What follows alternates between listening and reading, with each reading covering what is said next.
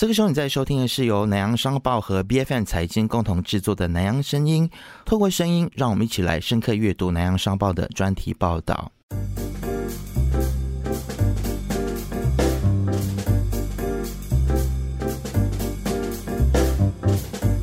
今天呢，我们要来继续探讨的是一个关于大选的系列报道啊，江山易改。在这个系列里面呢，总共有五篇。再次的来欢迎这篇报道的作者，南洋商报的黎天华，天华欢迎你。嗨，你好，龙杰。其实国会选举真的是迫在眉睫了，对不对，天华？那这一届的这个选举呢，其实到目前为止呢，那最被大家去热烈讨论的就是所谓的天后因素啊，因为是把这个大选很像安排在这个会有水灾风险的这段时间。那么在十月十号当天呢，这个宣布解散国会的时候，那其实呃六十天之内就要举行选举。那选在年底雨季水灾的高峰时期呢？会让很多人去质疑说，这个是不是为了要压缩竞选的时间，或者是影响投票率哦？但是除了这个讨论之外，其实我们大家可以来想一想，其实这样子的一种所谓的操作呢，它可能也是会令选举经费变高的原因之一。那么这些经费如果变高的话呢？都是要你我，我们身为纳税人来买单的。那么，根据天华，你在这一份系列报道里面就有提到说，上一届的这个选举经费是五亿马币，而这一届可能会高达十一亿。为什么第十五届大选的开支会比上一届高出两至三倍呢？那今天就让天华跟我们一起来探讨，为什么这一次的大选会是一场昂贵的选举？各政党的粮草分配又是如何运作的？地方势力又是如何与朝野双方来过招？另外还有哪一些的选举我们大家不为人知的事情，都请天华今天来跟我们一起来透过你的这一系列的报道来揭发。那其实天华，我想要请问的就是说，呃，你在专题当中就很明确指出说，这一届的大选是非常昂。贵的，究竟有哪一些的因素是会导致这一次的费用比之前相比之下反而翻倍了呢？是的，谢谢能杰。那你看，我们这次的这个专题报道叫“江山易改，亿万富翁的亿”，为什么呢？因为它就是会动辄上亿的一个选举运动。那我会认为它是一个豪赌，甚至是我国有史以来。最高昂花费的一场选举，那原因有好几个，当然也不是我个人的一个分析或揣测，而是我们在访问许多的这些政治学者，或者是有参与政治啊选举的一些朋友们呢，他们给我们的一些看法，我们综合整理呢，发现，首先我们有的就是少不了通货膨胀、物价高涨。那所有的这些原因都导致到我们这次的花费肯定的会比之前的选举还要来得高。我举个例子，就是上一届大选的时候呢，我们发现到我们这个汇率对美元呢，就是马币对美元呢，大概是介于呃四点一，就是四块一左右。那现在已经去到四块六了，嗯，所以基本上这个开销肯定是高昂的哈，加上通货膨胀等等之类的原因。除此之外呢，我们也遇到一个情况，就在于说，呃，国州不兼打。当然，你国州不兼打呢，整个机制还是照走的哈。整个选举的规模并不会减少，派多少个教师、多少天、多少官员出来还是一样的，多少的军力、警力，这些花费呢都在一定的开销里头。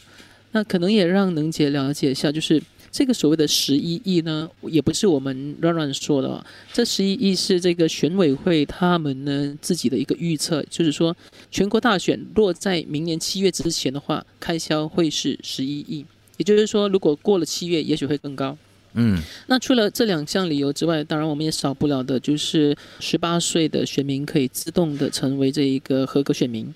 那在这样的一个情况下，选民的人数呢，预计会比之前更高。那我举个例子，像我们第十四届选举，也就是在二零一八年，当时我们的选民人数呢还不超过两千万。那现在呢，我们预计至少会有两千一百一十万左右的选民，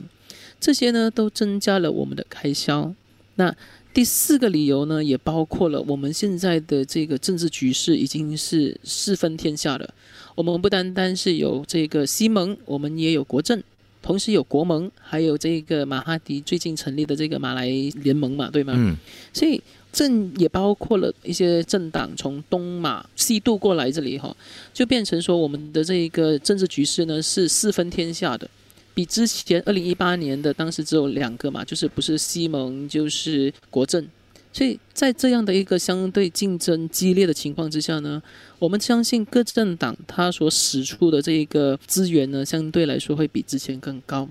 所以这种种种种的理由都会导致到这个选举的开销会比过去更大。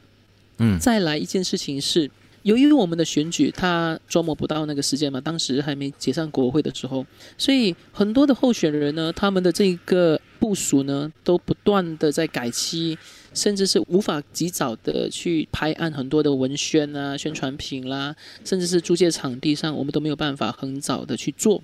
那临时的去安排呢，这些费用是非常的高昂，因为少不了会有人坐地起价嘛。嗯，所以综合这五大理由呢，我们都发现到这个价码肯定会很高，不单单是选委会预计的这十一亿。甚至有一些我们看不到的开销呢，也会在里头。那这也是为什么我们觉得它可能会随时超过选委会所预计的十一亿。其实，在这个报道里面，我看到有一段蛮有趣的，就是说，包括了像这些候选人的文宣，或者是他们的 banners，可能都是要从国外，比如说中国啊，在那边印制了之后，然后寄过来。所以，当选举的时间它压缩的很短的时候，我们就可以想象。当我们要求对方厂商要帮我们赶制这些东西的时候，就很可能会遇到坐地起价的问题。是的，还有运输费用。现在我们都知道，国际的这个供应链还有这个运输，其实在因为疫情之后已经一团乱了。然后，如果你要在这么仓促的时间把这一些的宣传品运到马来西亚的话，那它将会是一场灾难，因为它也会被落地起价。对不对？这的确是一个灾难。我觉得能杰你说的很好，因为你看到的一个情况是，也包括了国际上的一些运作、一些情况如何影响我国的选举。而这个灾难，大家可能忘记的就是买单的不单单是朝野双方，真正买单的是纳税人啊。所以，我们真的是要来好好的监督这件事情。那你刚刚有提到有一些的隐形的开销，就是 我们所看不见的开销，在这一系列的报道里面，其实你举了蛮多的例子哦，可不可以来让我们的听众也来好好的感受一下，到底有哪一些的隐形开销？我觉得这个是一个非常有趣的现象。能杰，我想让你知道，我自己在做这篇报道的时候，我也被吓了一跳。太多的隐形开销是我们无法掌握，甚至是很难想象未闻，很难想象。你知道有什么吗？比如说，我在访问一些候选人的时候，他告诉我，原来成员党之间的所谓的站台哈，比如说我是 A 政党，那我想叫我的友党过来帮我站台。首先，这些有号召力、有政治魅力的政治人物，他要帮我站台的时候，他竟然会收站台费，而这个站台费呢，可能是五位数甚至六位数。那不单如此哦，他的这个酒店开销呢，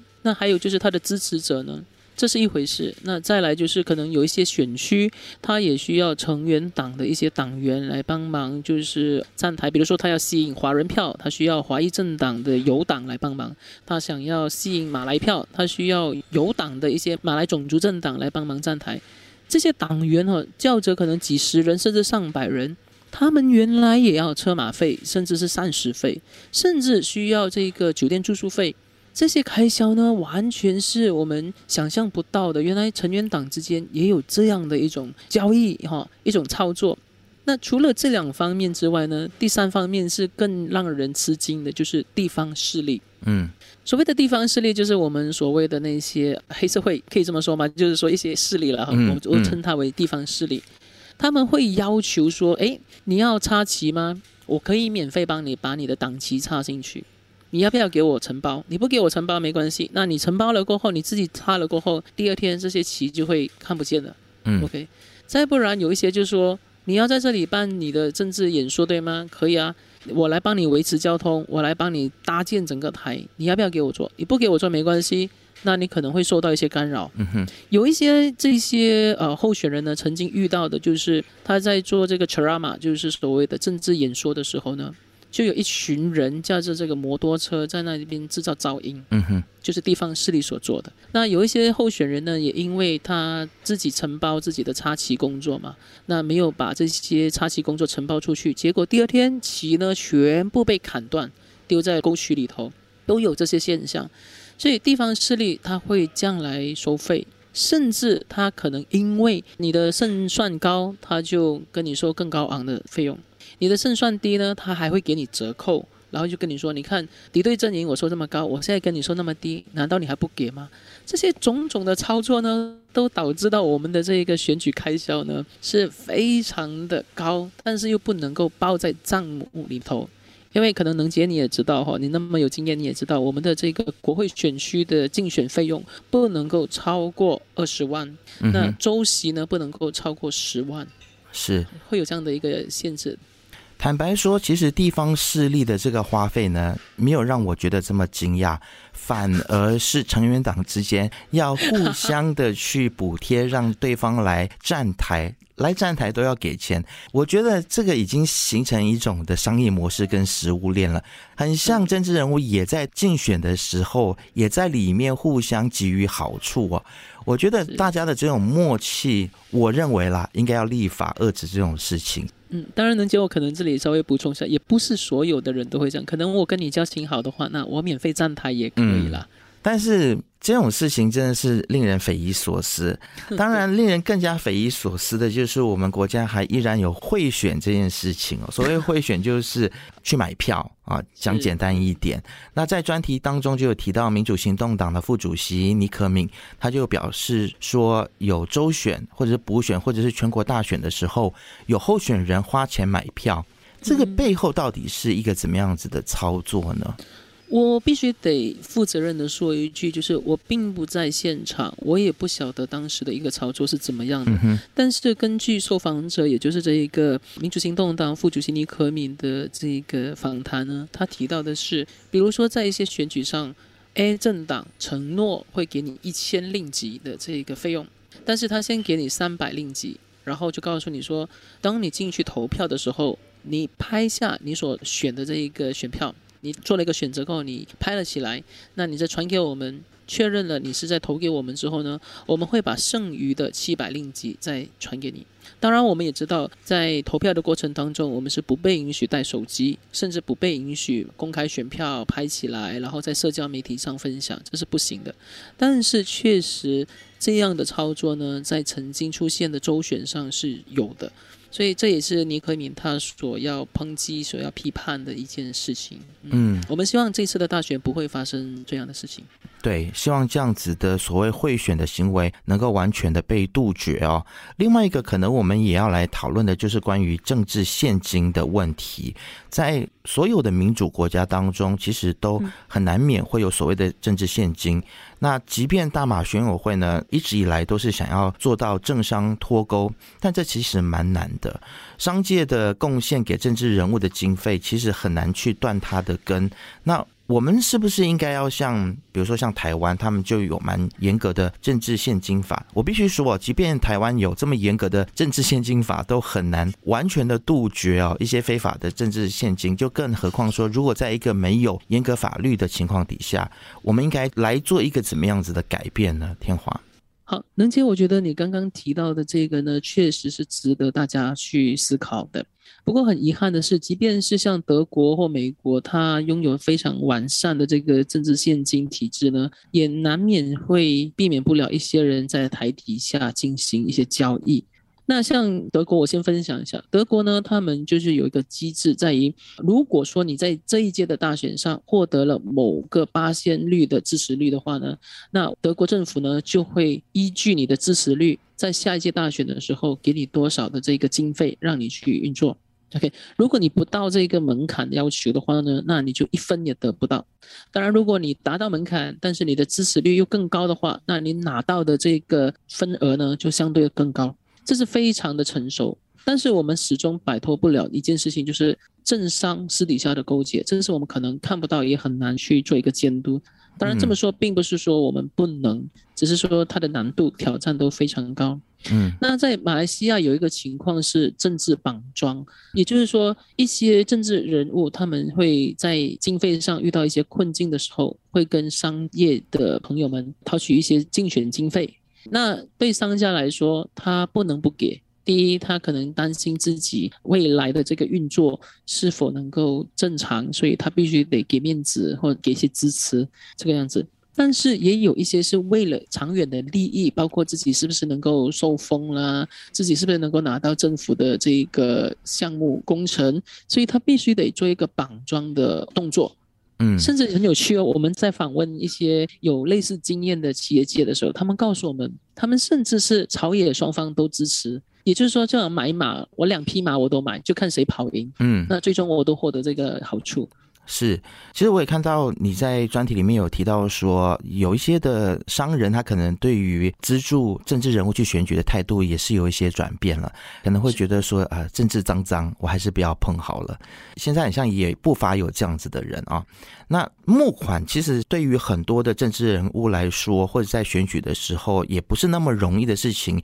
特别是可能党不是一个特别大的党，或者是党的资源没有那么充足的时候呢，呃，有一些比较新形态的，或者是我们所谓的非典型的政治人物，就会用一些比较特殊的方式来募款啊。虽然我觉得潘检伟也不算什么非典型政治人物啦，但是他这次募款的方式蛮非典型的哦，他用 NFT 的模式来募款。那其实，在我们办公室，有些人就觉得这个方式其实蛮不错的，那也有人觉得这个方式蛮蠢的哦。那其实评价还是蛮两极的。所以天华这个其实我觉得蛮有趣，我们可以来探讨一下，其实他究竟是怎么样子去操作这件事情的。我反而很好奇，我先反问一下能姐，你的公司里面有人觉得这个动作是有点蠢，怎么说呢？我蛮好奇的。他们也没有很认真的告诉我，他们只觉得这件事情是行不通的。嗯嗯，但我觉得一切还是要以最终的结果为我们去讨论的一个基础嘛。如果他最终真的是可以去募到款的话，我就不觉得说这是一个蠢的方式。是。对，那当然，站在比较表面的一个行为来看的话，其实他确实是蛮高招的。因为我所谓的表面，就是说他画了一幅画，但是呢，他却通过这一幅画作呢，通过 NFT 的方式卖给了更多的人，然后募到这样的一个款项。所以你看到吗？他出力、出钱、出时间只是一次，但是是他可以 multiply，然后很 utilize 给全部。那其实单是这样的一个做法呢，他就已经很聪明了。嗯那再深入一点来看呢，其实我觉得潘建伟这个做法，他并不是介意说自己能够筹到多少钱，而是在于他能够带动的整个氛围。首先，NFT 它吸引到的是谁？它吸引到的是年轻人，吸引到的是这些高端阶级的人，让大家去关注他们。所以这些人呢，其实才是潘建伟想要触及到的年轻人，嗯，就是十八岁的选民，同时也包括一些高阶的人。嗯那他就达到目的了。款额多少，其实对他来讲并不重要，嗯重要的是他触及了这两个层面的朋友。那再来就是，的确他也在，如果没错的话，好像是在二十四小时还是四十八小时筹到了非常高的一个数额哈。所以这个呢，也能够反映出来的是民众对他的支持。其实有时候我们可能忽略一件事情，很多人支持他，而且这些人可能是铁粉呢，其实并不重要。它重要的是这个消息通过媒体告诉更多的中间分子或者是其他的人的时候呢，他所营造的一个感觉是，诶，潘建伟这一群人，西蒙还是非常获得大家的支持的。嗯他要的可能是这个效果。那我举个例子哦，当我们在访问一些行动党的前候选人的时候，他们就给了很有趣的例子。他说：“你以为我们行动党每次拿着买楼店，就是那一个所谓的罐子去筹款啊？嗯你以为我们真的是很穷、很没有钱去竞选吗？不是的，我们要的是当你愿意把钱投进去的那个动作的时候，其实就等于我们是在替你做一个洗脑动作。”嗯一，我们是检视我们到底有没有获得你的支持；第二，你的这个动作就等同于把你的选票投给了我们，所以他其实不介意说你到底筹到多少钱，你有没有给钱，而是在于这个动作的背后意义以及它所能够带来的洗脑功效。这让我非常的惊讶，我觉得哦，原来如此，怪不得你们经常做这样的一个举动哈、这是很有趣的。那也这也是为什么我总觉得有时候我们在看政治人物在竞选的时候呢，我们除了看他表面上所做的一些动作之外，我们还要去思考一下，诶，他背后带来的意义又是什么？他想要达到的目的又是什么？这个更有趣。其实把筹款变成政治运动或者是政治宣传的其中一个过程，真的是还蛮聪明的。然后我们看到台湾的非典型的政治人物柯文哲，其实他就是个中的高手。那他的募款的方式其实也是真的是蛮有创意的，也让我去思考到，比如说在商业的运作里面，我们在看到很多公司他在集资的过程当中，其实他也不是真的在乎他能够集到多少钱，他只是希望透过这个过程，让外界或者是让一般的民众更去了解到他是一家怎么样子的公司，或者是一个怎么样子的政治人物哦。但是我们如果去思考到说，筹到更多的钱就更有胜算这件事情。是不是他其实也蛮违背了我们所谓的民主政治的本意？因为他会不会就很像变成说，以后都是有钱的人才选得上？那他有钱，他平常怠惰，没有政绩，反正没有关系嘛。我有钱我就选得上，还是说，其实来到我们这个时代的选举，大傻币这件事情啊，你有钱，你财大气粗，反而会招致选民的反感，反而又更选不上的。是的，而且我觉得你会做这样的一个分析跟审视呢，是非常好的。这也是我们在二零一三年的选举的时候，我们发现到有一个这样的情况，就是当时这个刘特佐呢，就通过一马公司，然后也成立了一些所谓的外围组织，比如说一马组织哈，他们就在槟城呢大撒钱，竞选期间每一天晚上都会有这一个免费的大吃会，然后也拨款给非常多的非政府组织。啊，甚至是给民众很多的这些礼袋，礼袋里头也不单单是有帽子、衣服、杯子、钥匙圈，甚至还有一些日历，还有一些精美的一些小礼品等等的。但是非常有趣的就是这一系列的动作呢，带来非常大的这一个反感哦，民间是非常的反感，而且这个也让行动党在槟城呢就号召了一场活动，就是说我们集体落发。我们在极乐寺，在巨型观音像的脚下落发，因为我们就是要抵制这样的活动，我们甚至是要发出我们的怒喊。OK，然后我们也希望观世音菩萨，希望佛祖哈能够显显灵啊，然后让我们知道这些人的暗箱操作是如此的卑鄙无耻等等之类。也因为这样呢，甚至发起了一个口号，叫做“钱照哪，票另外投”。嗯。所以当时呢，最终的成绩还是以执政党赢了，就是行动党他们赢。也就是说，这个所谓的大撒钱的活动哦，并没有奏效，反而引起民众的反感。那钱也花了，但是却没有带来实际的效益，这是一回事，这是当时的一个情况。但是我们现在更担心的一件事情是，有些钱他撒，但是他撒在其他的地方，比如说像美国选举这样，他通过一些跟社交媒体公司他们进行一个配合，然后再进行一些选民的分析，然后再进行一些相对的部署，包括了这一区的选民他们关注的是什么课题，然后我应该用怎么样的媒体宣传手法来进行一些政治洗脑工作，或者是政治影响的工作。所以这个反而是我们比较担心的，也就是说，钱还是照撒，撒得更凶，但是不是撒在给选民，而是撒在我们的这些社交媒体工作上，然后再通过他们进行一些洗脑工作这些是我们完全没有意识也没有察觉到的。嗯，我其实对于城市里面的选民没有那么担心，因为其实城市里面的选民，他们不管是在教育水平或者是在资讯的接收，可能都是比较全面的。那我现在会比较担心这种的选举的操作，对于可能比较郊区或者是乡区的这个选民来说，它还是会起着一定的作用啊。所以这个我觉得城乡的一些资讯的这些不平等，呃，也是我觉得政治人物应该要去特别关注的一个问题，怎样子去拉平这样子的一个资讯差。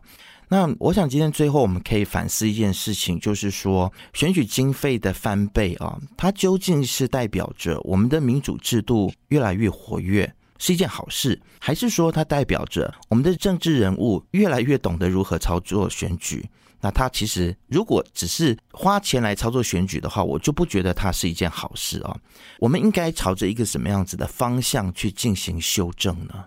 其实能杰非常遗憾的一件事情是，我们真的没有办法阻止他们去撒大钱来操作这个选举。嗯尤其是当我们进入这个数码时代的时候，很多的这些契机都让我们更容易的被掌控、被操作，而这也造就了我们相信朝野双方呢更会在撒钱在这一方面上。我们反而能够做的就是民众的这个觉醒。嗯尤其是我们必须得知道说，我们要会懂得分辨他们的这个政治纲领，这些当然是少不了的。是更重要的是，我们如何避免他们通过一些社交媒体进行一些隐藏式的洗脑工作或者政治宣传工作，这个才是我们需要更加留意的。那不但如此，我们也其实更应该去进行监督。我们必须得主动的去监督，说他们看得见的一些所谓的 wrongdoing，他们做错的一些东西，我们要主动之外，我们看不到的，我们是不是能够更加的警惕自己？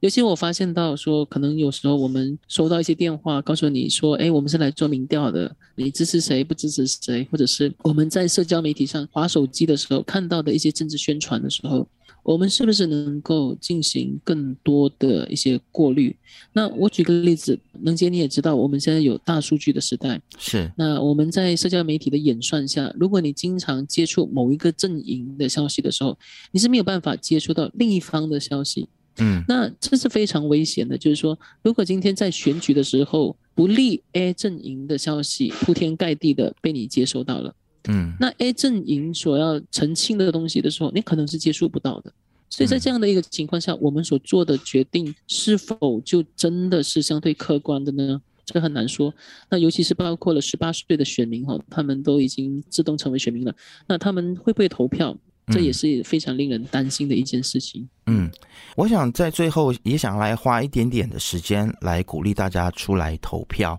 因为这一届其实身为在媒体工作的我们还蛮忧心的，听到大家很多很气馁、很灰心的言论。说，其实无论再怎么投票，其实最后的结果都不掌握在自己的手里面啊。其实这样子的观念，它或许是不完全正确的。其实上一届的选举之后，虽然发生了类似像是喜来登政变这样子的事情，但是大家不要忘记，上一届的选举我们还是做出了很多的改变的。虽然可能结果并不如人意。但是，其实你手中的一张选票，它可能没有办法一步到位去让你看到你现在很渴望看到的结果。但是，其实改变它是一步一步的。所以，如果你现在就已经放弃的话，那就更不可能看到你未来想要看到的改变了。那不晓得天华你会怎么样子鼓励大家这次出来投票呢？能姐，我这里跟你分享一件很有趣的事情。是，呃，我在前几天呢就做了一个分析哈，闹着玩了，其实也是闹着玩。你看我们在二零一三年的时候，我们用了四亿令吉在这个选举上，当然这四亿令吉是选委会的数据了哈。嗯，当时我们的选民是一千，如果没记错是一千三百万左右。OK，那我就闹着玩，我就拿一千三百个合格选民，然后拿来除这个四亿。诶，原来我们每一个人一张票价值才三十令吉哦，哈哈，这非常有趣。嗯，那我又好奇说，诶，二零一八的情况是怎样呢？那当时我拿了选民的数据，再除五亿令吉的开销，诶，我们原来一张选票三十三令吉了，多了三块钱哦。OK，那今年怎么样呢？如果今年我们是拿截至二零二二年八月的选民名册来当做合格选民投票的人数来看的话，我们有两千一百一十万左右的选民，